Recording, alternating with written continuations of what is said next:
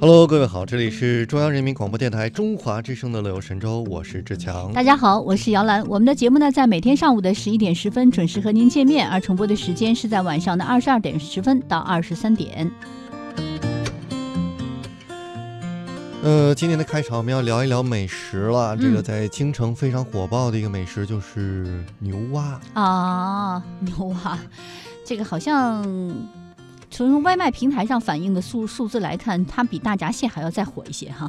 对啊，现在你会发现这个簋街的牛蛙这个菜品就增多，而且专门吃牛蛙的网红店嗯，也增多了。哎，你看有一个美团嗯点评的数据就显示，近三年来哈，先看全国哈，全国牛蛙特色餐厅的保有量增长率在百分之十。截止到二零一八年的二月呢，全国牛蛙特色餐厅的数量超过二点二万家，相比二零一七年同期增加了二千六百九十一家，比二零一六年同期增长了四千四百四十三家。这个数字呢还在持续的增长。从百度的指数来看，小龙虾的夏季消费高峰过去之后，这个牛蛙的搜索指数啊，甚至超过了啊小龙虾。呃，而且呢，美团餐饮报告二零一八也显示，以牛蛙、小龙虾、酸菜鱼作为招牌的单品餐厅是越来越多了，而且各个单品的品类都出现了代表性的一些品牌。所以今天我们来看一看这个牛蛙它是怎么生产出来的啊？没什么菜品是只有牛蛙才能做的，嗯但是看起来原本不做牛蛙的菜系也可以将牛蛙塞进去。你像现在无论是外卖平台啊，它销售的最好的是干锅牛蛙、香辣牛蛙、泡椒牛蛙，嗯，而且在抖音上也吸引了不少流量的一个叫做双层牛蛙铜锅，同样的做法换成了别的也是可以。所以呢，店里会有很多食材来平衡这个牛蛙的价格波动。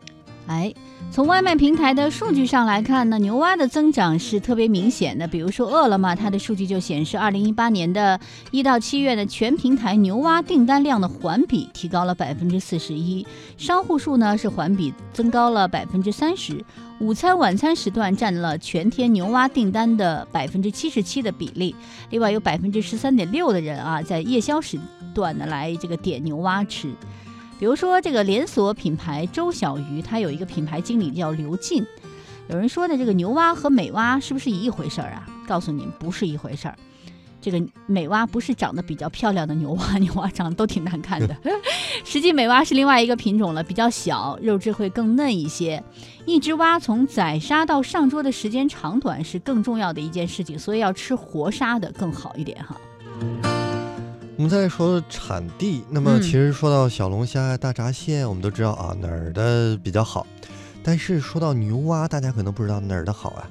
这个多少与牛蛙在我国的养殖历史有关。哎，牛蛙呢是一九六五年被古巴引进到中国的，嗯，它真正的驯养成功，可以大规模养殖，已经是一九八零年代的事儿了。哦，那比小龙虾在江苏的食用晚不少，和螃嗯蟹就更不能比了。是，而且呢，嗯我们都知道，不管是牛蛙也罢，美蛙也罢，或青蛙也罢，我觉得这个蛙类好像都会冬眠嘛，对吧？嗯，天气转冷之后，这个蛙类都冬眠，那牛蛙也不例外了，它也会进入冬眠，生长的周期就会相对拉长。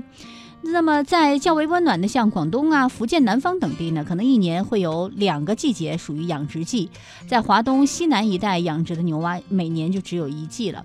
所以目前啊，北方的人吃到的牛蛙多是来自于南方地区的哈。然后我们再来说牛蛙怎么吃好吃呢？一般就是跟西海鲜差不多，是嗯活杀的。哦，是的，这个一般的公司呢会提供腌制的方法培训，对，他们会选择在城市附近来采购。嗯呃、近年来呢，这个标准化统一了。呃，以后牛蛙供应链是否能够类似于小龙虾那样有大的变化，那样的规矩，这还得取决于什么呢？取决于这个食物能不能吸引你吃下去。而且呢，我觉得可能也进入到冬季了吧，就算嗯吃小龙虾也是应季的嘛，夏天吃。吃牛蛙呢，现在虽然说一年两季吧，但是到了冬天的时候，可能相对还是要比较少一点哈。嗯，你你你爱吃吗？我喜欢吃啊，但哦吃的比较少，最近这段时间吃的比较少啊、前一段时间喜欢吃吃香辣的、干锅的，呃，这我都比较喜欢吃啊。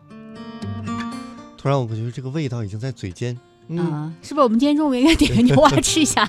但是一般这我觉得分两派，啊喜欢的就特别喜欢吃，嗯嗯，不喜欢的吃就特别看那个活的，啊，有点害怕，哎因为牛蛙长得真的是挺挺挺丑的哈，嗯，长得再美的也也挺丑的那个感觉哈。现在牛蛙也算是网红食品了，不嗯知道这个网红能够挺多久呢？嗯希望明年还能看到吧。啊，是了。